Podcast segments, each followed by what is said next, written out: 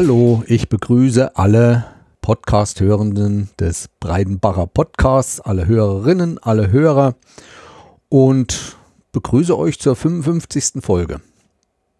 Es ist schon wieder eine Weile her, dass ich mich zu Wort gemeldet habe. Auch in den sozialen Medien trete ich wenig in Erscheinung.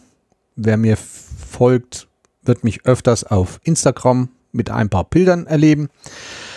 Ansonsten, ja, habe ich einiges hinter mir. Familiäres gab es einiges Emotionales zu verarbeiten. Auch sonst muss ich sagen, ich war inzwischen schon im Urlaub, im Jahresurlaub. Ja, aber davon gibt es dann erst die nächsten zwei Folgen, wo ich erzähle. Ich sage auch noch nicht, wo ich war. Ich habe da auch eigentlich nichts gepostet, soweit ich weiß. Mir geht es soweit gut. Über dieses Corona möchte ich nicht reden zurzeit, weil, naja, wie ich schon in der letzten Folge gesagt habe, was soll's. Ich halte mich an die Bestimmungen, mir geht's gut, Arbeit habe ich wieder viel. Muss sagen, ich hatte immer Arbeit während der ganzen Zeit, habe nie zu Hause sitzen müssen oder Kurzarbeit und solche Sachen. Und darüber bin ich ganz froh. Und soweit ich in meinen Statistiken so ein bisschen sehe, werden es doch langsam mehrere Zuhörer in meinen Podcast. Deswegen will ich nur mal kurz noch für die Neulinge sozusagen ein paar Hinweise geben. Also zum Breitenbacher, ich weiß jetzt nicht, über was ihr hört, über Spotify, über andere oder habt ihr schon Podcatcher installiert über eure Smartphones. Also zu diesem Podcast gibt es auch noch eine Internetseite www.derbreitenbacher.de und alles zusammengeschrieben. Von dort aus könnt ihr auf meine anderen Medien kommen, wie zum Beispiel Flickr habe ich zwei Accounts, in YouTube mache ich mehrere Sachen und was gibt es sonst noch? Naja, Twitter bin ich da und auch Instagram, Facebook auch. Also wer mich da sucht, immer nach der Breidenbacher suchen. Ich habe mich eigentlich fast überall dort registriert unter diesem Namen. Es gibt allerdings auch Sachen, wo ich unter meinem richtigen Namen agiere. Aber wer das wissen will, kann mich anschreiben. Ansonsten, naja, ihr wisst schon, wo die richtigen Namen dann stehen. Weiterhin mache ich mir einiges an Arbeit. Also zu jeder Podcast-Folge könnt ihr immer zum jeweiligen Thema einige Links abfragen. Das sind sozusagen die Show Notes. Die befinden sich entweder direkt auf der Seite zur jeweiligen Folge weiter unten, sonst auch hier in den Podcatchern nach links oder rechts swipen oder nach unten. Es kommt immer auf den Podcatcher an oder auf, auf irgendeinen Button klicken. Mit Kapiteln verhält es sich ebenfalls. Also zu den einzelnen Themen mache ich Kapitel und diese können dann direkt angesprungen werden. Auf meiner Internetseite gibt es den Podlove Player. Das ist dieses Gebilde, wo ihr dann abspielen könnt. Und das sind unten einige Menüs, wo ihr einige Sachen abfragen könnt. Ihr könnt äh, die Audiodateien runterladen, ihr könnt in die Kapitel gehen, sodass ihr nur ein bestimmtes Thema anspringen wollt. Ihr könnt das verlinken. Hier gibt es die Übersicht mit der Zusammenfassung. Das ist eigentlich eine ganz schöne Sache. Ich bin noch beim Podlove Player 4 weil 5 hatte noch so einige Sachen, die noch nicht funktioniert hatten. Aber ich bin eigentlich mit dem 4 ganz zufrieden. Werde bei Gelegenheit mir dann den 5 auch mal anschauen und mal wahrscheinlich updaten. Aber soweit will ich das erstmal hier lassen, weil der gefällt mir eigentlich ganz gut. Ja, das war es auch schon so für die Neulinge mal, was man alles mit so einem Podcast noch machen kann und was noch dranhängt und welche Informationen man außer dieser Audiodatei noch so alles abrufen kann.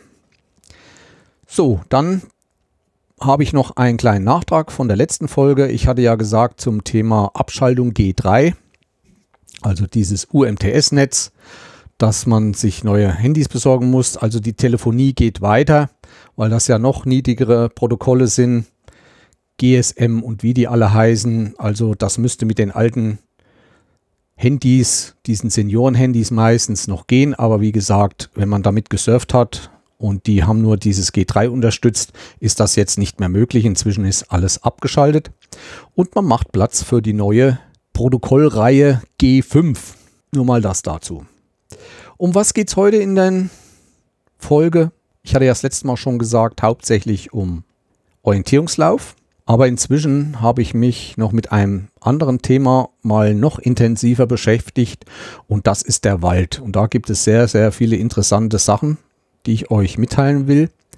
Auch anhand von zwei YouTube-Kanälen und anderen Internetseiten, so dass ich hoffe, dass auch diese Folge für euch wieder interessant wird. Und wie gesagt, beim nächsten Mal geht es dann mit dem Urlaub weiter, wo ich war. Aber halt, halt, halt, halt. Ich habe ja noch was ganz Wichtiges in Sachen Breidenbach. Ich nenne mich ja der Breidenbacher und das kommt daher, dass ich in einem Dorf namens Breitenbach wohne. Und Breitenbach, dieses kleine Dorf mit so 200 Einwohnern, hat jetzt eine Olympiateilnehmerin. Ja, ihr habt richtig gehört. Bei uns hat im letzten Jahr eine Sportschützin ihr neues Eigenheim gebaut mit Familie, ist auch frisch gebackene Mutter. Ich glaube, das Mädchen ist jetzt zwei Jahre alt. Ich habe euch da viele Links mit in die Show Notes getan, da könnt ihr das auch nachlesen. Ja, und wenn jemand neu in unser Dorf zieht, geht meine Frau meistens hin und bringt mal die Chronik vorbei, da wir die Chronik von Breidenbach erstellt haben und auch weiterführen ist das immer ein schönes Willkommen heißen, indem wir den neuen Familien mal die neue Chronik in die Hand drücken, damit sie sich über unser Dorf informieren können. Und sie ist Schützin, sie ist Sket-Schützin, also das heißt, sie schießt auf Tontauben. Das ist der normale, gebräuchliche Begriff dazu. Ja, sie hat hier gebaut. Wir wussten, dass sie Sportschützin ist und dass sie auch gut ist, weil doch immer mal was in der lokalen Presse erscheint. Deswegen freuen wir uns umso mehr und verfolgen natürlich ihr Tun in Tokio. Es ist heute der 25. Juli. Sie ist gerade im Wettbewerb. Sie hat, glaube ich, drei Durchgänge. Und nach dem ersten Durchgang ist er auf Platz 8 und hat Chancen in Endkampf, wo nur noch die besten sechs sind. Wir drücken ihr die Daumen, hoffen, dass das was wird. Und so hat Breidenbach einen Olympiateilnehmer. Gab es auch noch nie. Oder ist doch bestimmt auch was Seltenes. Wir freuen uns jedenfalls alle. Mal sehen, was wird. So, nun komme ich aber zum eigentlichen Thema. Und zwar möchte ich heute wieder mal einige Informationen zum Orientierungslauf loswerden. Ja, in letzter Zeit war ja durch Corona wenig möglich und ich habe ja auch erzählt von einigen Apps oder Softwareangeboten, die man während dieser Zeit zum Orientierungslauf nutzen konnte. Darüber will ich noch mal kurz berichten. Das ist einmal MapRun. 6. Das ist eine Software, die sehr aufwendig ist, aber die die Möglichkeit bietet, dass man zum Beispiel als Trainer irgendwo in Deutschland sitzen kann und kann jeden Kader, also jeden Läufer, der in der Nationalmannschaft läuft, spezielles Training zuweisen und kann die Strecken von dort aus zuweisen und dass der sie dann abläuft und da wird die Zeit genommen und alles. Es ist ein aufwendiges Programm. Man muss da sehr viel beachten. Es muss da auch einen Verantwortlichen geben, der beim MapRun direkt angemeldet ist. Das ist für Thüringen eine Frau, Ute Schönfeld. Wir haben in Thüringen, ich glaube, Mai, Juni doch mal einen Wettkampf auf dieser Basis von MapRun 6 absolviert. Das war ein Samstag und ich hatte gerade keine Zeit, weil ich was anderes Wichtiges zu tun hatte zu diesem Tag, konnte aber dadurch einen Tag später am Sonntag nach Ilmenau fahren, dort wo die Strecke gelegt war und konnte mir alles über Internet abrufen, konnte mir die Strecke auswählen. Das waren, weiß nicht, sechs verschiedene Strecken oder drei leicht, schwer, mittelschwer und so weiter. Und ich habe mir die schwere ausgesucht, wenn ich einmal so weit fahre kommt es mir jetzt nicht darauf an, schnell durch den Wald zu hirschen, sondern lange im Wald zu bleiben.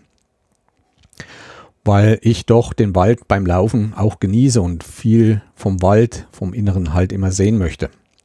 Ja, da bin ich dorthin gefahren und habe auch diesen Lauf absolviert. Ging sehr gut. Bis auf eine Kleinigkeit, ähm, das wurde auch schon beim Lehrgang, ich hatte ja auch zu diesem MapRun 6 einen Lehrgang besucht, virtuell natürlich, mit Senfkohl veranstaltet. Da wurde gesagt, dass man das Ziel doch ziemlich weit außerhalb der Posten und auch dorthin legen sollte, wenn man zur Strecke zum Start geht und so weiter. Also das sollte schon ein bisschen abseits liegen, das Ziel. Das war da nicht ganz der Fall und deswegen bin ich nach der Hälfte der Strecke, die erste Hälfte war eine Runde und die zweite war nochmal eine andere Runde, bin ich doch ziemlich nah am Ziel vorbeigekommen. Leider hatte ich noch das Pech, dass das Ziel, das eigentliche Ziel, das GPS-Koordinate anders lag, wie sie in der Karte eingezeichnet war. Also in der Karte war es weiter weg eingezeichnet. Ich bin da extra weit weg geblieben und aber in den Koordinaten war das dann doch anders eingetragen, so dass ich schon das Ziel nach der Hälfte gelocht hatte. Ging dann aber nochmal zum Start und startete nochmal neu. Und so hatte ich zwei Läufe, also diesen einen langen Lauf in zwei Läufe geteilt und das ging auch sehr schön. Und ich konnte mich dann auch in die Annalen dieses Laufes, also in die Ergebnislisten eintragen. Hat mir viel Spaß gemacht, aber wie gesagt, der Aufwand ist schon beachtlich, das alles vorzubereiten und zu machen. Wie ja eigentlich jeder Orientierungslauf wenn ihr meine älteren Folgen gehört habt, was dazu alles nötig ist, Karte zeichnen und so weiter. Jedenfalls hat es mir Spaß gemacht. Im Wald waren natürlich keine Posten mehr. Manchmal waren noch so ein paar Pendel da, aber das machte nichts. Man kann da an diesem Posten ungefähr auf 15 Meter ran, also so 10 Meter und dann hat das Handy gepiept, wo die Strecke drauf war und die Koordinaten wurden abgeglichen und so war jeder Posten dann gelocht. Ein weiteres Programm war natürlich das Programm, was wir auch immer nutzen, und zwar iOrientering. Ich habe zu diesen iOrientierungen, weil mich das am meisten überzeugt hat und am meisten begeistert hat, für unseren kleinen Verein zu nutzen, habe ich zwei Videos erstellt, wie es zu nutzen ist. Diese Videos verlinke ich dann unten in den Show Notes. Auch die Internetseite zu diesem iOrientering, wo die App runterladen kann. Ich weiß, ich habe schon mal davon erzählt. Also bei diesem Programm geht es darum, dass an den Posten QR-Codes angebracht werden und die sind mit dem Handy einzulesen und dadurch wird eine Zeit genommen.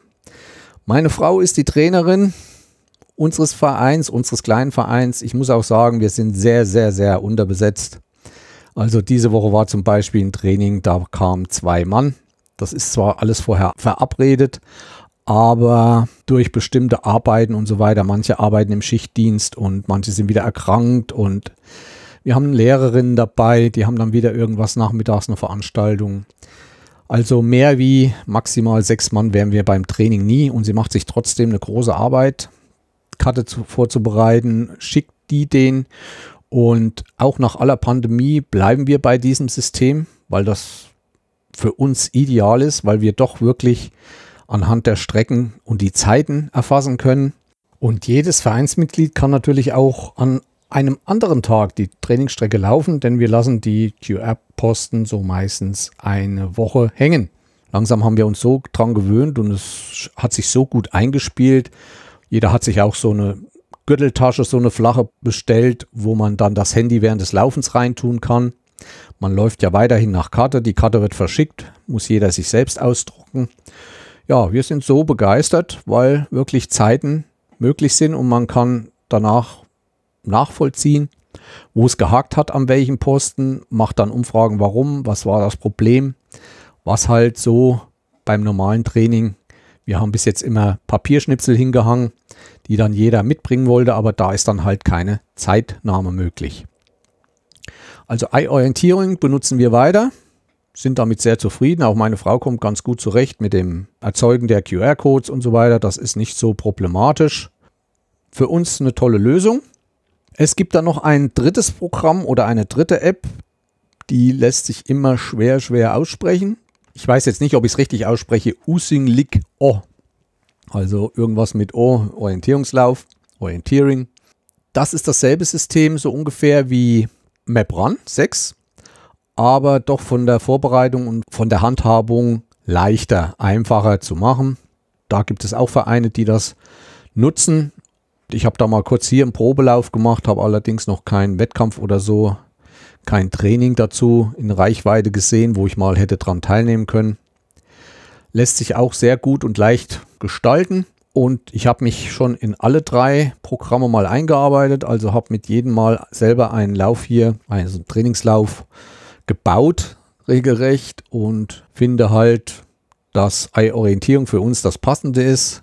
Mapron 6 sehr aufwendig ist, das wirklich schon für Wettkämpfe und für eine richtig gute Auswertung geeignet ist. Und dieses Usingli Ok oder wie es heißt, ja, das ist dann so ein Mittelding. Man braucht halt Karten, man muss sich ein bisschen mit GPS-Daten auskennen, mit Google Maps auskennen. Eine Karte muss kalibriert werden mit Google Maps. Also wie gesagt, der Aufwand ist nicht so ohne, was bei Eye-Orientierung halt nicht der Fall ist.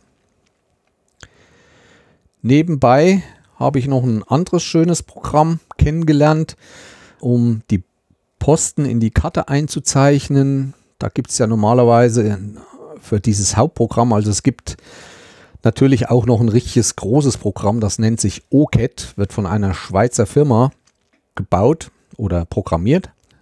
Das ist natürlich sehr teuer und für uns nicht erschwinglich. Das gibt dann auch so, im Jahr muss ich da um die 140 Euro bezahlen und da habe ich auch noch nicht die beste Variante. Das ist dann nur die, wo ich ein bisschen GPS mitnutzen kann. Das ist natürlich so ein High-End-Produkt. Man kann da alles mit Zeichnen, Karten zeichnen und für Veranstaltungen Posten einzeichnen und hat unwahrscheinlich viele Future.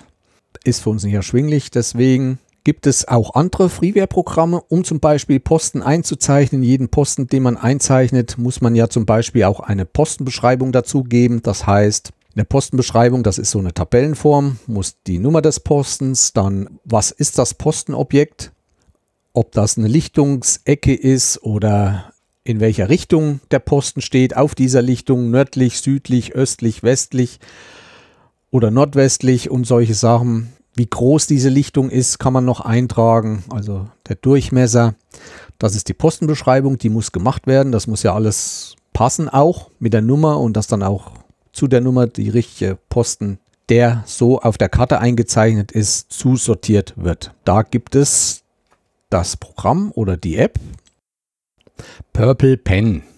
Ja, mit Purple Pen kann man solche, wie schon gesagt, solche Postenbeschreibungen anfertigen und auch auf der Karte die Posten einzeichnen. Ich glaube, da ging auch was mit Koordinaten und so weiter. Aber das ist schon wieder ein halbes Jahr her. Da ist bei mir schon wieder einiges in Vergessenheit geraten. Ja, das nochmal, was ich erzählen wollte zum Thema virtueller Orientierungslauf. Wer jetzt neu hinzugekommen ist und kann mit Orientierungslauf gar nichts anfangen, möchte ich nochmal die Seite osport.de empfehlen. Es gibt auch Folgen von mir, mal bitte durchschauen oder die Suche verwenden, wo ich genau den Orientierungslauf erkläre, was das ist, wie das geht. Es gibt verschiedene Arten von Orientierungslauf, verschiedene Disziplinen. Auch das habe ich alles schon mal erzählt. Dazu gibt es auch viele Links in den jeweiligen Folgen. Also wer da noch nicht so firm ist und möchte da mehr drüber wissen, bitte dort nachschauen. Ja, was gibt es weiter im Orientierungslauf? Es gab eine Großveranstaltung und zwar die Weltmeisterschaft im Orientierungslauf in Doxy in Tschechien. Ja, ich habe das verfolgt mit meiner Frau. Wir waren allerdings gerade zu dieser Zeit im Urlaub. Netz ist ja nicht mehr so das Problem, fast in Deutschland. Ich wurde dann auch angeschrieben, weil wieder Interviews mit Teilnehmern geführt wurden während der WM. Das habe ich dann auch wieder gerne getan. Also habe sie dann geschnitten und auch veröffentlicht. Auch die Interviews verlinke ich natürlich in den Show Notes, könnt ihr euch anhören. Felix Speth, der Initiator dieser Interviewserie, hat zwei Interviews während der WM geführt und zwar mit Birte Friedrichs und Colin Kolbe, zwei Starter und zwei Teilnehmer dieser Weltmeisterschaften. Und ich habe dann aus Zeitgründen hier in Thüringen dann nochmal mit Bojan Blumstein ein Interview geführt. Das ist alles schon eingestellt. Gerade bei diesem Interview habe ich mit Video diesmal gearbeitet, zwei Kameras, das war alles ein bisschen kompliziert, aber ich will ja besser werden und also ich habe dort bei diesem Interview zwei Kameras eingestellt und das dann lippensynchron im Videobearbeitungsprogramm zu synchronisieren und das alles auf die Reihe zu kriegen und auch die Farben ein bisschen anzupassen, war nicht so einfach. Deswegen hat das auch ein bisschen länger gedauert. Aber ich denke, es ist mir ganz gut gelungen. Auch diese Videos, wie gesagt, sind unten in den Show Notes verlinkt. Erfolg oder nicht der Deutschen bei Orientierungs Laufwettkämpfen international muss sich jeder seine eigene Meinung bilden. Das Problem halt in Deutschland ist, es gibt viel zu wenig Geld. Auch im Verband des DTB, des Deutschen Turnerbundes, sind wir so das fünfte Rad am Wagen sozusagen, sodass da für uns auch nicht viel übrig bleibt. Und das gehört nun mal dazu. Es gehört nun mal dazu, dass man sehr viel trainieren kann, tagsüber, dass man nicht nebenbei arbeiten kann. Und das ist halt bei uns nicht gegeben. Und deswegen freuten wir uns über einen achten Platz in der Staffel der Männer und einen zwölften Platz der Frauen in der Staffel. Und auch sonst wurden ziemlich gute Plätze in den vorderen Feldern belegt, in den verschiedenen Disziplinen. Aber das lest bitte auch alles auf osport.de nach. Also o-sport.de heißt die Seite. Da könnt ihr das nochmal alles nachlesen und auch die Interviews anhören.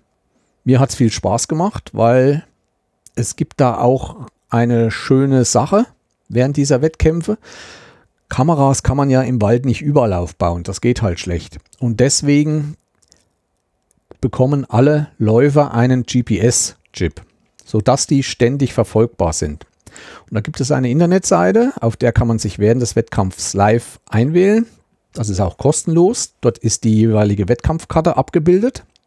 Also es laufen auch immer nur die Damen oder nur die Herren, also nicht beide gleichzeitig. Da ist die Karte abgebildet und da kann man zu jeder Zeit verfolgen, wer wo wie lang läuft. Und das ist wirklich sehr interessant. Das sind die Namen. Jeder Name hat ein, eine bestimmte Farbe und anhand dieser Farbe kann man das auf der Karte als Punkt verfolgen. Und da ist auch ein Kurzname mit dran. Da kriegt man dann doch schon mal Kopfschütteln, wo die Leute so langlaufen und was die sich so für Touren ausdenken.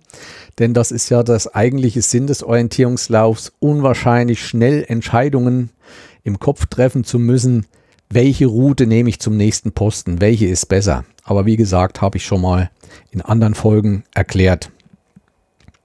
Ja, das hat uns viel Spaß gemacht und das ist für uns halt wie Fernsehen beim Fußball oder so. So, das war so zu den letzten Wettkämpfen. Inzwischen sind auch deutschlandweit wieder Wettkämpfe angelaufen, viele in Bayern. Die Länderausscheide werden durchgeführt, auch in Thüringen. Ich bin aber noch nicht so viel zum Laufen gekommen. Geplant ist wahrscheinlich die deutsche Meisterschaft Mitteldistanz im Harz. Da werde ich wahrscheinlich mit meiner Frau teilnehmen. Und Langdistanz geht leider nicht bei mir. Da wird meine Frau alleine hinfahren, weil mein lieber Herr Vater seines Alters 82 Jahre alt möchte natürlich wieder am Gutsmuts Rennsteiglauf dieses Jahr teilnehmen.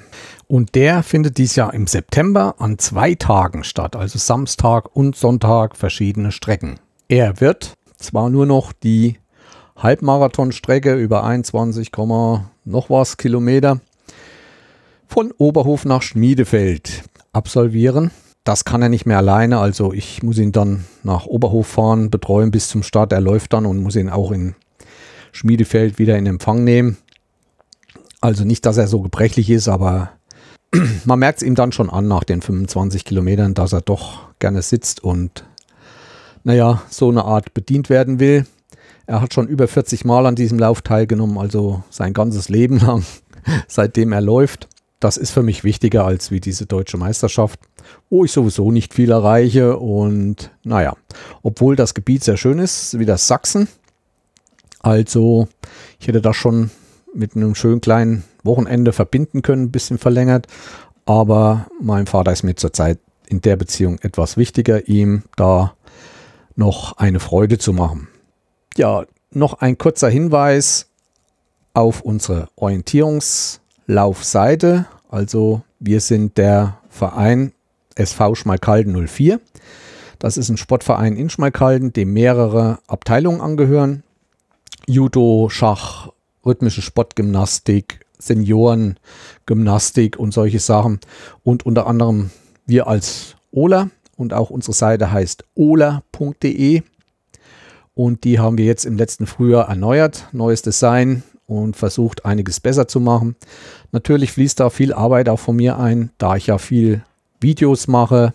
Die sind alle dort verlinkt und können direkt auf der Seite angeschaut werden. Viele Bilder, viel Geschichte über unseren Verein, wie hat alles angefangen und einiges mehr. Es ist auch noch nicht alles fertig, aber wen das interessiert, kann gerne mal dort hinkommen und kann uns auch mal eine Kritik, egal in welcher Richtung, per E-Mail an uns schreiben. Wir freuen uns da über jeden Kommentar. Ein letztes, was ich noch gefunden habe, ist auch so ein kleiner Podcast-Folgentipp. Und zwar diese ganzes Orientieren. Was macht das langsam mit einem Menschen? Also wir sind ja gewöhnt jetzt, wenn wir Auto fahren, haben wir unsere Navis, wenn wir wandern gehen, haben wir die Navis. Es hat doch einiges geändert in der Art und Weise, wie wir wandern, wie wir die Freizeit gestalten. Wir kommen schneller an Orte durch die Navigation. Und dazu gab es einen interessanten Beitrag im Podcast Die Zeit. Verkümmert unser Orientierungssinn. Und da geht es um die Gegebenheit mit dem Orientieren. Und auch ich kann aus Erfahrung sagen, dass ich Kollegen habe, die mit dem Dienstfahrzeug wirklich nur noch mit der Navigationssoftware arbeiten und eigentlich im Kopf nicht so richtig wissen, wo sie jetzt gerade sind, in, das auch gar nicht wissen wollen. Also ich weiß immer noch, ähm, wenn ich in bestimmte Richtungen fahre, wo in welcher Richtung die nächste größere Stadt ist und so weiter, so hauptsächlich, wo ich mich auskenne. Das verkümmert scheinbar bei einigen Leuten. Darüber wird etwas in diesem Podcast-Folge Die Zeit erzählt. Verlinke ich euch natürlich auch unten in den Show Notes das will ich erstmal zu dem Thema Orientierungslauf gesagt sein lassen. Und wir kommen zum zweiten, eigentlich größeren Thema, was mich unwahrscheinlich immer wieder interessiert, vielleicht auch viele andere. Das ist unser Wald. Ja, ich habe mich durch die Corona-Zeit doch ein bisschen wieder intensiver mit beschäftigt. Man geht wieder etwas langsamer durch den Wald. Ich war einige Male wandern. Habe ich auch in den letzten Folgen schon erzählt. Dreiländereck und noch so einiges. Ja, und ich war jetzt wieder unterwegs. Und zwar fast so eine selbe Tour, wie ich schon im Frühjahr gemacht habe, wo noch einigermaßen Schnee lag. Ich glaube, ich habe da auch ein paar Bilder im Flickr-Kanal verlinkt und bin da jetzt wieder lang. Es ging darum, dass bei uns hinten zum Dorf hinaus ein wunderschönes Tal ist und dass da doch sehr gewütet worden war durch den Forst. Ja, wir haben das so nach einem halben Jahr jetzt wieder äh, begangen. Da ist doch einiges aufgeräumt worden. Besonders an einem Weg, wo viel Sträucher standen. Das ist ein Weg, der so halb im Wald geht und links daneben befindet sich Wiesen. Ne, diese werden auch bewirtschaftet und ich glaube, ich hatte es damals erzählt. Die Bauern bekommen nur so viel Geld für die Quadratmeter, was sie an Wiese bestellen und was sie nutzen. Nun sind diese Sträucher so weit reingewachsen in diese Wiese, und haben die Wiese so regelrecht verkleinert. Und heutzutage wird das von der EU, wo es die Zuschüsse gibt, mit Hilfe von Google Maps und anderen Luftaufnahmen alles genau verfolgt, was da wirklich an Quadratmetern noch da ist und nicht zugewachsen ist. Da wird man wahrscheinlich einen auf den Deckel bekommen haben und hat jetzt im Frühjahr, im sehr frühen Frühjahr, diese ganzen Büsche seitlich der Wiese ratzekahl mit Bäumen alles weggeschnitten, sodass jetzt wieder mehr sichtbar ist. Und das ist inzwischen auch aufgeräumt und so weiter. Und ja, es wächst schon langsam wieder zu. Die Erde und der Dreck verschwinden langsam wieder. Das ist ein wunderschönes Tal mit drei Teichen. Und ich stelle auch ein paar Bilder noch zu diesem Spaziergang ein. Ja, auch in den Wäldern ist einiges rausgekommen, wo ich fast gar nicht lang laufen konnte, hat man wieder neue Straßen regelrecht geschoben. Aber ansonsten wächst eigentlich alles wieder schnell zu. Ich hatte euch damals auch erzählt von einer Lichtung, wo viel Bäume umgebrochen waren. Diese Freifläche, muss man ja sagen, ist beräumt worden und ist aber ratzekal beräumt worden. Das heißt, es sind auch die Wurzeln der Bäume aus dem Erdreich gerissen worden, sodass wirklich glatte Fläche war und der ganze Ast und Restbestand von Holz wurde dort geschreddert und auf der Fläche verteilt. Das hatte ich ja damals schon bei dem ersten Spaziergang gesagt und habe jetzt wieder geschaut und muss sagen, es macht sich gut. Inzwischen sind Bäume gepflanzt und der große Vorteil dieser Aktion, es kommt kein Unterbewuchs groß hoch. Es wachsen ein paar Fingerhutpflanzen sozusagen, aber im großen und Ganzen, alles was Himbeere, Brombeere heißt, hält sich komplett zurück. Wie lange das dauern wird, weiß ich nicht, werde ich beobachten. Und Jedenfalls haben da erstmal die Bäumchen Zeit, einigermaßen zu wachsen. Das könnte ich mir dann auch für den Harz vorstellen. Gerade oben wer den Harz kennt, auf der Hochharzstraße, also oben da, wo jetzt das ganze gebrochene Holz liegt, mit einem Schredder rein, alles geschreddert, das Holz richtig verteilt, schön dicht gemacht, dass kein Brombeer und so weiter. Und ich würde sagen, so in zehn Jahren wird das auch schon wieder ein wunderschönes Wandergebiet.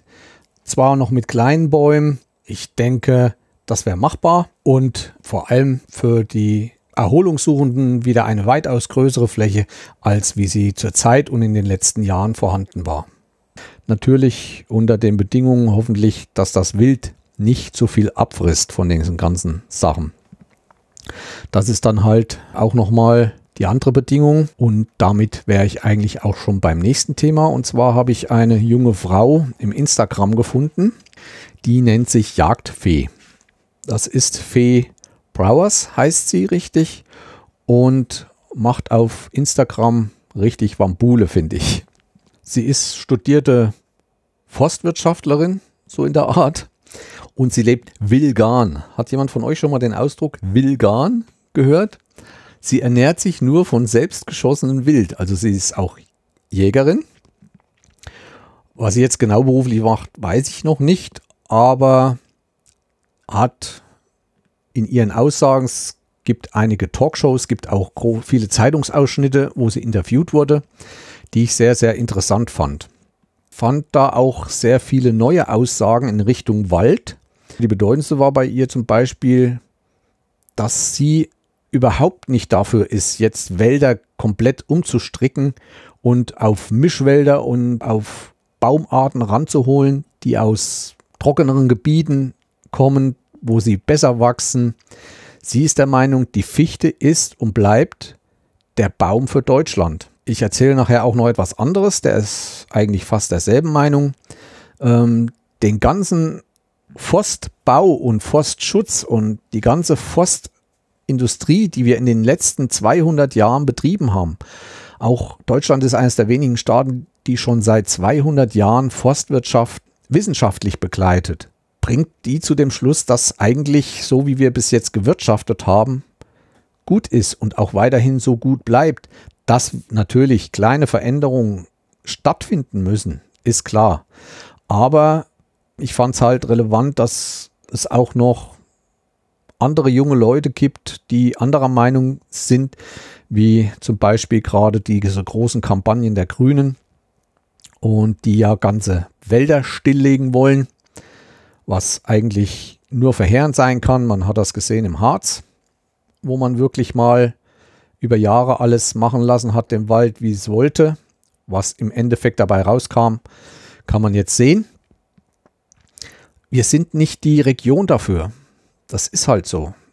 Dieses Abholzen, was wir veranstalten, auch diese Stürme, die Bäume umlegen, das ist alles nicht so extrem, wie das zurzeit aussieht. Natürlich macht der Borkenkäfer große Probleme. Auch das will man zum Beispiel ähm, bekämpfen. Auch erzähle ich nachher noch über jemanden, der da einige, viele sehr gute Videos dazu macht, und das auch näher erklärt. Über Fee gibt es noch nicht so viel zu berichten, weil eigenen YouTube-Kanal hat sie noch nicht. Aber ich habe durch diese ganze Sache mich so ein bisschen reingelesen in die ganze Methodik, viele Videos geguckt. Auch wie sie gibt es noch einige andere junge Frauen, zum Beispiel die Hunter Sisters. Ich verlinke euch das auch unten. Ich glaube, dem Dialekt nach kommen sie aus Österreich, sind auch der Jagd zugetan. Man kann auch mal so ein paar Videos auf YouTube über die Jagd, man gibt nur Jagd ein, da findet man einiges. Es ist manches nicht für schwache Nerven. Ich glaube auch manche werden entsetzt sein, wie so die Jäger ticken, dass die sich regelrecht richtig freuen, wenn sie mal eine Wildsau erschossen haben und unser eins tut's leid, ist aber so. Aber sie zeigen auch, was diese Tiere für Schäden anrichten im Weizenbestand oder anders im Mais. Ja, ist für mich zurzeit ein sehr interessantes Thema und da schaue ich sehr viel. Unter anderem hat mich sehr beeindruckt eine Talkshow im MDR, also im Mitteldeutschen Rundfunk, die heißt Fakt ist. Die gibt es auch auf YouTube, habe ich natürlich verlinkt. Und da wird sich allgemein mit vielen Forstwissenschaftlern und Verantwortlichen im Staate Sachsen-Anhalt unterhalten. Und da kommt auch ein alter Forstarbeiter zu Wort, der 50 Jahre im Forst war. Ich habe es nur auf vier Jahre geschafft. Wer meine Folgen gehört hat, ich war auch mal im Forst als Holzfäller sozusagen. Der hat da mal erzählt, was eigentlich nach der Wiedervereinigung abging. Die waren mal 15.000 Beschäftigte, ich glaube Sachsen-Anhalt weit, und sind heute nur noch 600. Und auch da wird immer wieder weiter abgebaut und erklärt halt daran, was hätte alles gemacht werden müssen in den letzten Jahren und für die Käferbekämpfung, dass es nicht hätte jetzt so weit kommen hätte müssen. Ja, dieser Forstarbeiter hat auch einen Verein gegründet und zwar Unser Wald e.V. Da könnt ihr auch mal reingucken. Den habe ich dann auch unten verlinkt. Wer da Interesse hat, mitzuarbeiten oder sich zu informieren, kann da gerne mal hinsurfen. Ja, und wer mich kennt, der weiß, ich bin öfters im Wald unterwegs und auch beruflich. Wer mir auf Instagram folgt, kann das öfters mit anschauen, in was für schönen Ecken ich rumkomme. Ich muss sagen, in letzter Zeit, was ich noch vor einem halben Jahr bemängelt habe, ist, dass jetzt doch langsam immer mehr Käferfallen aufgestellt werden. Also die nehmen jetzt wirklich richtig nicht überhand, aber ich sehe jetzt oft an Wegen, von Wegen aus oft diese Fallen und das finde ich gut. So muss das auch sein, denn damit kann man doch schon einiges bewirken. Ich hatte ja in der letzten Folge erzählt, dass mein Arbeitskollege da mal 75.000 innerhalb eines Tages gefangen hat. Weil wir gerade beim Thema sind, Arbeitskollegen. Ich habe ja einen, der auch fast jeden Tag mit mir zusammenarbeitet. Das ist der, dem die Kühe mal gerissen wurden bei der Geburt eines Kalbs, der halt auch viel Selbstwald hat. Und der hat auch einige Flächen die umgebrochen sind beim letzten Mal, beim letzten Sturm. Und der Borkenkäfer da auch in seinem Waldstück richtig gehaust hat. Hat inzwischen auch Fallen aufgestellt. Aber der hat natürlich dann auch wieder angefangen, neu zu pflanzen. Und der sagte mir, es ist gar nicht möglich, jetzt äh, alles mit neuen Bäumen zu bepflanzen, zum Beispiel Mischwald wie Buchen, Eichen, weil da kein Material da ist. Also die ganzen Jahre vorher wurde halt in den Baumschulen Fichte angepflanzt. Und die ist da und die ist auch einigermaßen preiswert zu bekommen. Aber wenn man Eiche oder ein paar äh, Sonderbäume haben will, die man mit einbringen will, das ist gar nicht so einfach. Und irgendwo selber danach suchen gehen, ausbuddeln und wieder einbuddeln, das ist auch alles so eine Sache. Erstens Zeit, zweitens äh, kann man nicht überall hin andere Bäume ausbuddeln und so weiter. Das nur dazu, also es geht wieder in Richtung ich will nicht sagen Monokultur, ganz so wird es nicht werden, aber hauptsächlich wird es wieder Fichte werden, vermute ich. Da ich auch andere Flächen gesehen habe, aber das schon im letzten Jahr und nach anderen Orkanen, die immer wieder komplett mit Fichte aufgebaut werden. Das ist nun mal der Baum, der hier am besten wächst und der den meisten Ertrag bringt. Und es geht ja im Endeffekt auch schließlich ums Geld. Und jeder Baum und jedes Holz, was hier genutzt werden kann, ob zum Fensterbau für andere Sachen, der braucht nicht teuer und klimaaufwendig aus anderen Ländern importiert zu werden. Aber schaut euch mal die Jagdfee an und ja, kommen wir zum nächsten Holzmacher. Spezialisten. Nein, es ist kein Holzmacher. Auch wieder ein studierter Mann, der sich viel mit Wald und Forst abgibt und der das auch zu seinem Beruf macht. Also so wie es aussieht, ist er kein Förster. Er macht viel Vorträge, man kann Workshops bei ihm buchen. Er geht da mit einem Wald. Man kann ihn auch kommen lassen in seinen Wald und sich beraten lassen. Also damit verdient er sein Geld. Macht das schon länger, hat sich auch viel, viel Zeit zum Studieren genommen, hat er gesagt, oder steht in seinen Annalen, wo er sich mal vorstellt und hat einen sehr aktiven YouTube-Kanal, wo es wirklich schon sehr, sehr viele Videos gibt. Und dieser Videokanal heißt Ein Mann im Wald. Alles zusammengeschrieben. Ein Mann im Wald. Das ist der Herr Ben Tüxen. Ich weiß nicht, er kommt, glaube ich, aus der Ecke von Baden-Baden her. Da ist er ansässig. Ja, und der macht einen YouTube-Kanal. Für mich ein angenehmer Typ und auch wie er sein Wissen über diesen YouTube-Kanal weitergibt, um was er alles weiß, um was er für Ansichten hat, fand ich wieder sehr, sehr interessant. Vieles gleicht sich mit der Jagdfee ab, finde ich. Und die haben halt ein bisschen andere Sicht auf den Wald. Ne? Es gibt unwahrscheinlich viele Themen. Ich warne auch davor, es gibt Folgen, wenn man die angehört hat, ich glaube, dann geht man nicht mehr im Wald. Aber ich erzähle euch nicht welche, das soll jeder selber rausfinden. Es geht halt um viele Sachen. Es geht um die Walderdbeere, es geht, er hat da verschiedene Playlisten, zum Beispiel um die Bäume. Er macht dann eine Folge nur über eine bestimmte Eichenart und erzählt da alles oder über die Rotbuche, die Lerche. Dann hat er jetzt erzählt, was dieser nasse Frühjahr dem Wald bringt. Sehr interessant und oder wie kann man dem Wald helfen? Ne? Also auch für andere. Und da hat er wirklich einen sehr interessanten Vortrag erzählt.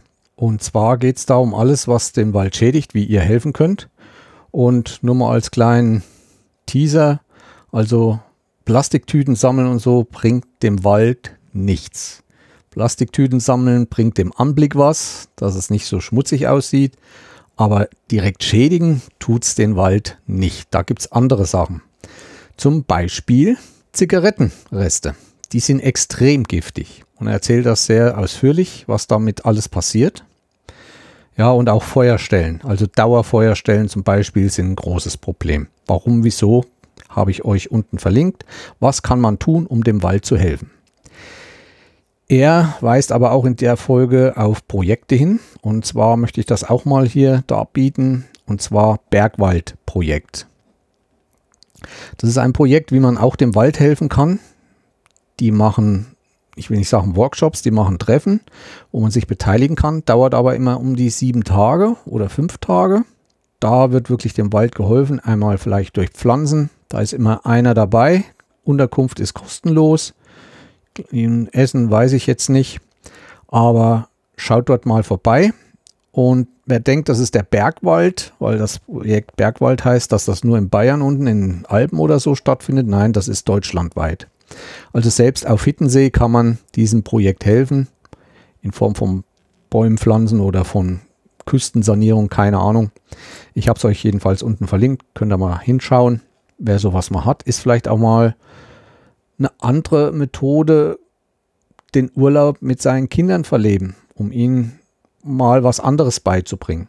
Auch sonst ähm, würde ich sagen, diese Videos, viele dieser Videos, die er da bringt, sind nicht so uninteressant für Kinder. Man denkt immer, ach, das können die noch nicht begreifen oder sonst was. Täuscht euch da nicht. Lasst die das ruhig mal schauen und versucht sie mal darauf hinzuweisen, weil er macht das wirklich interessant. Ich glaube, er macht das schon seit 2012 oder so. Da sind dann auch schon ältere Sachen dabei, wie ähm, welche Schlafsäcke sind günstig im Wald oder reicht ein Billigzelt zum Übernachten oder was bringt ein Billigzelt? Es wird auch mal gekocht. Es gibt Weihnachts-Sondersendungen und so weiter.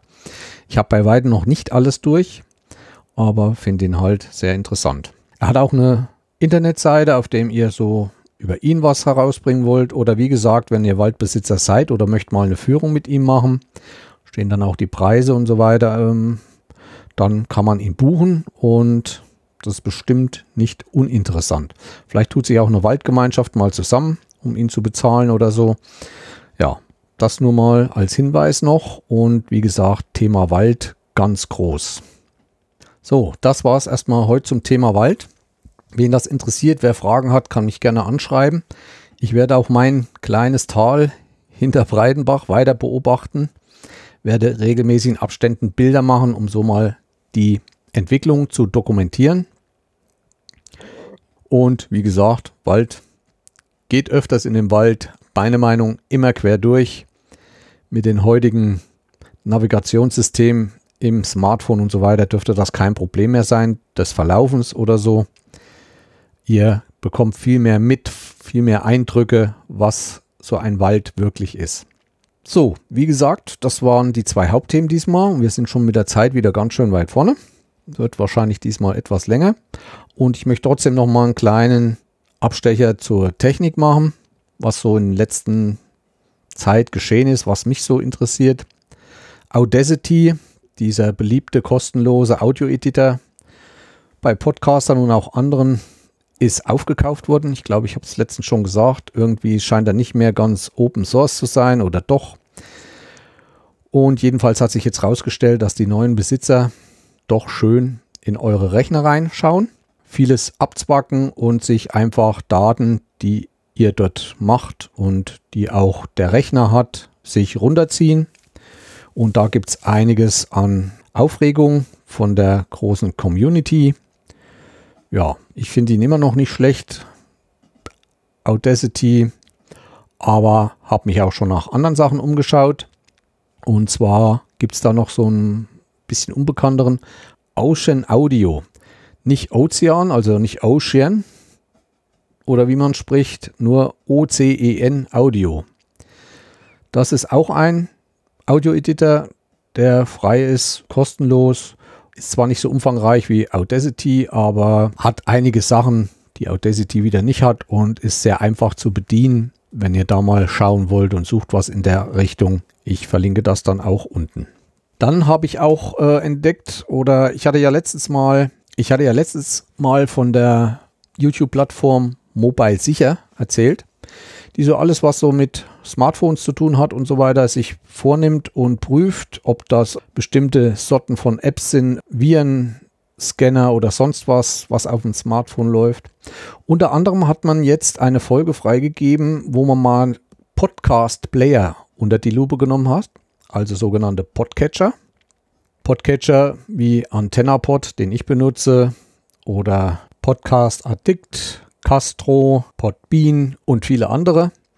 Die hat man mal untersucht und hat festgestellt, dass da auch einige ähm, nicht so ganz ohne sind, indem sie auch nach Hause funken und so einige Daten der Nutzer preisgeben.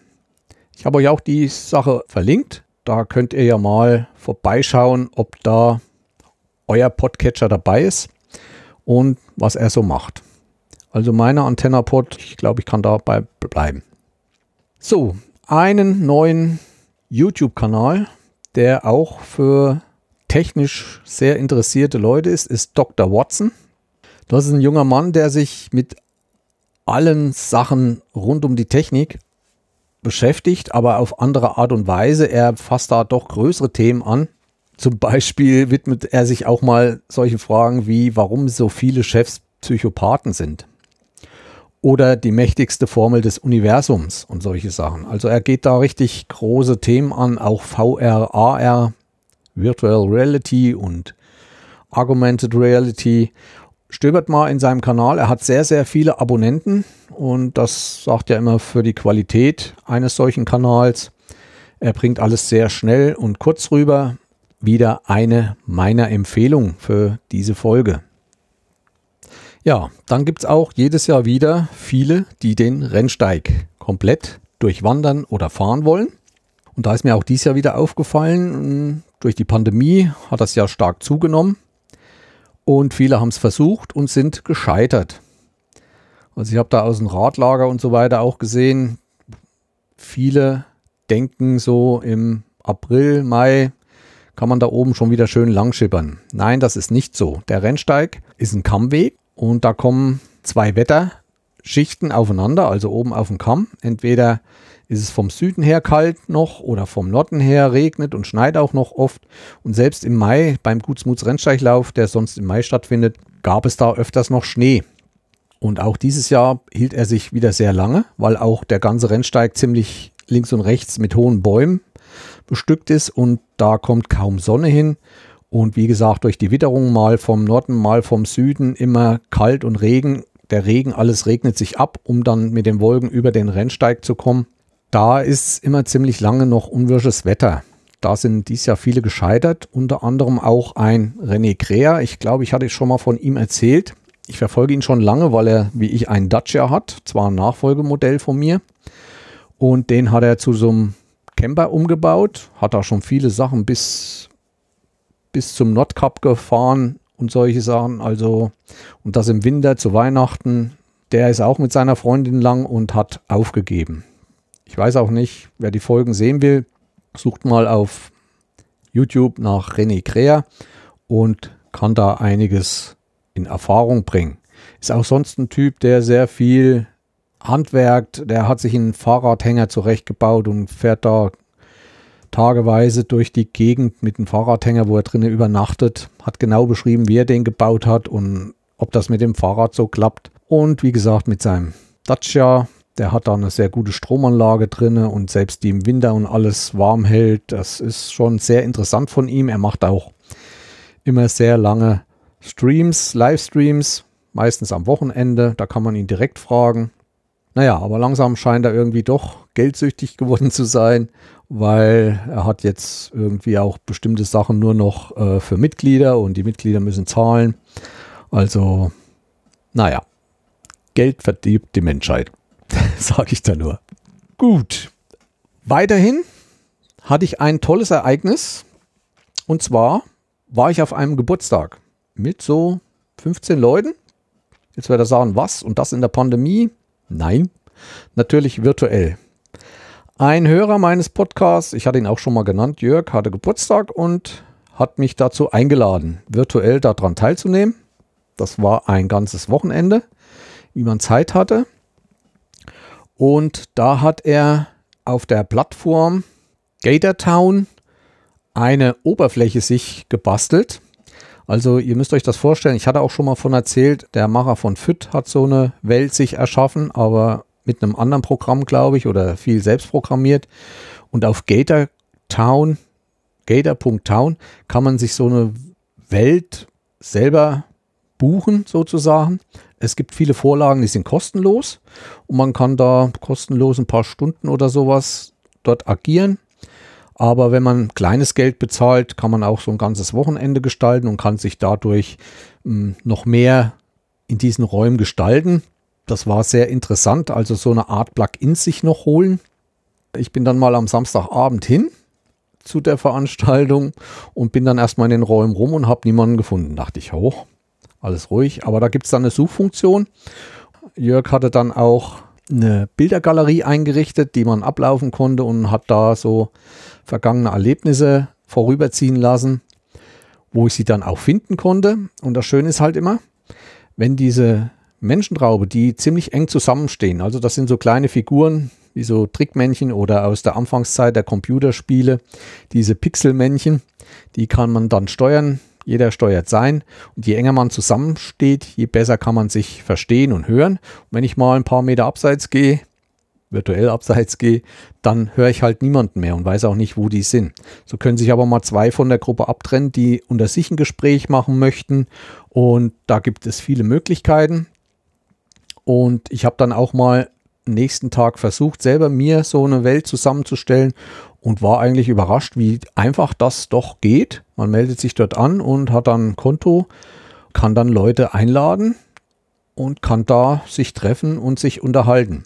Man kann das auch machen mit Video, also jeder, der ein Video anschaltet, wird dann auch in der Leiste oben oder unten als Video gezeigt oder man kann auch nur ein Bild einblenden. Und wie schon gesagt, interessant sind auch Plugins. Dort war es halt so, dass man ein Klavier sich reinstellt in den Raum jemand konnte Klavier spielen und irgendwie haben sie es geschafft, über MIDI-Anschluss eines Teilnehmers konnte man dann da drinnen dieses Klavier hören und wie er spielte und all möglichen Kram. Und so gab es noch viele mehr. Hat mir unwahrscheinlich gut gefallen. Auch wenn ich die anderen Teilnehmer nicht so kannte, aber ich danke Jörg nochmal herzlich, dass er mich eingeladen hat. Nämlich nur allein diese Technologie und wie das alles abläuft, fand ich doch schon sehr interessant. Ja, und Wer sowas auch mal erleben möchte, den rate ich dies Jahr, sich beim Podstock anzumelden. Podstock ist ein Podcaster-Treffen, was schon viele Jahre gibt. Normalerweise, wenn keine Pandemie ist oder Corona, trifft man sich live vor Ort in einer Herberge in Deutschland. Ich glaube in Hessen. Weiß jetzt nicht den genauen Namen, aber seit letztem Jahr trifft man sich halt auch virtuell. Da wird sich auch dieses Jahr wieder virtuell getroffen man kann eigene Beiträge einreichen. Die Veranstaltung findet vom 13. bis 15. August statt. Ich werde mich auch anmelden, will mal dorthin und werde da mal zuhören. Das geht dann mehrere Tage, finden Vorträge statt, man kann sich unterhalten. Bin gespannt, wie das dann dort abläuft. Habe schon einige interessante Dinge gehört, die ich aber hier nicht ausplaudern darf. Wer den Sendegarten kennt, den Podcast-Kanal, der weiß, was auf einen zukommt, denn dieses Podstock wird von den Sendegarten-Leuten veranstaltet. Ja, kommen wir noch zu einem Thema Windows. Wer sich in letzter Zeit ein bisschen mit Windows beschäftigt hat, wird gemerkt haben, im Herbst kommt wieder ein neues Windows. Ich bin gar nicht begeistert. Warum? Erstens mal die Menüstruktur, was eigentlich so das Herz eines Betriebssystems ist, wird wieder komplett umgewandelt. Also diese Leiste links, wenn man auf Start geht, das soll wegfallen. Die Menüleiste unten oder die Desktop-Leiste unten wird jetzt die ganzen Zeichen in die Mitte verlegt. Wenn man diese Menüs haben will, geht ein, so eine Art Fenster auf und da ist dann vieles, vieles unterteilt. Alles mit Symbolen wie zuletzt geöffnete Apps und so weiter und so fort. Es gibt da viele verschiedene Videos schon von der Beta-Version. Was zurzeit nicht geht, ist zum Beispiel die Desktop-Leiste unten an den oberen Bildschirm ranzuheften. Ich hoffe, dass das bis zur Vollversion noch umgestellt wird, denn ich bin absoluter Liebhaber der Desktop-Leiste oben, weil ich das vom Amiga so gewöhnt war und hat für mich auch den Vorteil, meine Mauswege sind viel, viel kürzer. Die Fenster sind oben zum Zumachen, zum kleiner machen. Oben die Fensterleiste doppelklicken macht es Vollversion und dann ist ein kurzer Weg nach oben, wenn ich was in der Desktop-Leiste mache. Jedes Mal, wenn ich von unten erst über die Fenster streifen muss nach oben, das geht mir einfach auf den Keks. Deswegen mag ich es unbedingt und ist eines der ersten Aktionen, wenn ich ein Betriebssystem neu aufgesetzt habe, dass das bei mir die Desktop-Leiste oben hinkommt. Ja, was bringt Windows 7 äh, Windows 11, was bringt Windows 11 noch so? Ich bin nicht begeistert, finde es hat den Versionsschlag von Windows 10 zu Windows 11 nicht verdient. Für mich sieht das Ganze außen so aus, als ich würde sagen, es kommt ein neues Windows ME. Teams wird integriert, wahrscheinlich auch für den Laien mit bestimmten eingeschränkten Möglichkeiten. Dann kann man Android-Apps direkt in Windows jetzt bedienen oder abspielen, benutzen. Das Menü unten in der Mitte hatte ich schon gesagt und dann gibt es noch eine Funktion des Fensters oben, wenn man auf diesen Fenster Vollbildschirm-Button geht, dann klappt gleich so ein kleines Menü aus, wo man seine Fenster wie angeordnet haben will. Und im Grunde genommen war es das auch schon von den Neuerungen. Neue Farben, alles wieder anders, keine Ahnung. Ich finde es nicht gut. Es hat Windows wieder eine ungerade Zahl der Versionssprung. Und alle ungeraden Zahlen waren halt nicht die Welt. Ob das ME war, ob das Vista war, außer 7. Gut, okay, 7. 7 war gut. Aber wir werden sehen, wie es angenommen wird. Ich hoffe, dass noch einige Neuerungen dazukommen bis in Herbst, bis es freigegeben wird. Aber für viele habe ich damals schon gesehen, wo von Windows 7 auf 8 und 10 gewechselt haben dass die dann mit diesen neuen Menüstrukturen schon nicht zurechtkamen und ich habe die Befürchtung, dass das jetzt wieder passiert.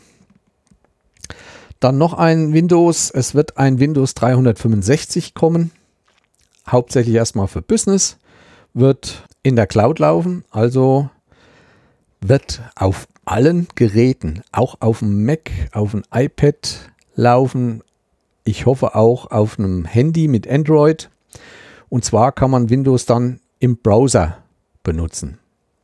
Also so wie, wie ich weiß nicht, was gibt es schon für Programme im Browser, wird auch Windows ablaufen und hat damit die Möglichkeit auf sämtlichen Plattformen, selbst wenn man in Linux einen Browser aufmacht, kann man dann mit Windows arbeiten. Wie schnell das alles ist und ob das so kommt und so gut wird, wie man sich das denkt und ohne Probleme, glaube ich wieder nicht. Aber das müssen wir abwarten. Zuerst ist hauptsächlich für ein Business, also für Firmen gedacht. Die müssen dafür auch zahlen. Ob mal was für den Privatkunden dabei rauskommt und ob es da Preise gibt oder ob das kostenlos ist, werden wir sehen. Aber dadurch, dass das auf Surfern läuft und die Geld kosten, denke ich, wird das nicht so ohne sein. Das soll es auch schon zur Technik im Großen und Ganzen sein. Ich hätte jetzt natürlich mehr, ich habe viel mehr im Petto. Ich könnte euch schon wieder über 3D-Drucker erzählen was da Neues am Markt gibt. Die werden langsam immer besser, immer schneller, immer zuverlässiger. Man muss nicht mehr so viel basteln. Da gibt es tolle Typen jetzt. Es gibt Mehrfarbdrucker, also Drucker, wo man bis zu fünf Farben einspielen kann, die der sich alleine holt und druckt. Ja, auch im Fotografie, Filmen und so weiter, aber da werde ich in den nächsten zwei Folgen eingehen, wo ich dann über meinen Urlaub erzähle, wo ich wieder, wo ich wieder so um die 77 Gigabyte an Daten mitgebracht habe. ja, das ist halt durch die 360 Grad Videoerei hier, das ist halt, mag der eine mit dem Kopf schütteln. Das muss bearbeitet werden, dann fliegt das meiste sowieso wieder weg. Halt auch viele Bilder, gute, hochauflösende im RAW-Format. Ja, noch zum Schluss Instagram. Wie gesagt, da bin ich eigentlich mit am aktivsten. Noch ein kleinen Hinweis zu Instagram. Ein Kanal, der mir sehr gut gefällt, ist Urban Street Art. Ich verlinke ihn auch unten. Schaut mal rein. Ich finde den schön, weil unwahrscheinlich viele Ideen, Handwerklichkeiten und so dort gezeigt werden und der mich so mit am meisten überrascht, was es so alles gibt. In diesem Sinne sind wir langsam doch wieder über eine Stunde gekommen. Ich hoffe, ihr nehmt es mir nicht übel. Es war ein bisschen mehr, dafür habe ich wieder ein bisschen länger gebraucht. Bleibt gesund, nehmt nicht alles so ernst, was ihr im Radio und Fernsehen seht. Auch von mir aus hier nochmal ein Gruß an alle Hochwasseropfer. Das hat wirklich richtig reingekracht und ich war schon damals in Sachsen dabei, wo wir aufgearbeitet haben von unserer Firma her. Habe da vieles erlebt, habe weinende Menschen gesehen direkt vor mir. Das geht einem sehr nah.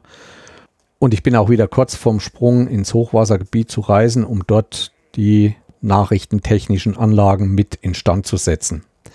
Aber das muss alles erst anrollen und keiner weiß, wie das gemacht wird, ob dann gleich komplett mit Glas überbaut wird und das weiß halt keiner. Aber ich werde euch davon berichten und ich sage Bescheid, wenn ich dort in der Ecke bin. Vielleicht kann man sich ja mit dem einen oder anderen mal treffen, der mir hier zuhört. So, das war's im Großen und Ganzen. Wie gesagt, beim nächsten Mal Urlaub. Bleibt schön gesund. Schaut immer mal bei Instagram vorbei bei mir oder ja gut, Telegram habe ich lang wieder nichts gepostet. Aber ich versuche mich zu bessern. So, bis zum nächsten Mal. Alles Gute, bis bald im Wald. Tschüss, der Breidenbacher aus Breidenbach. Ciao.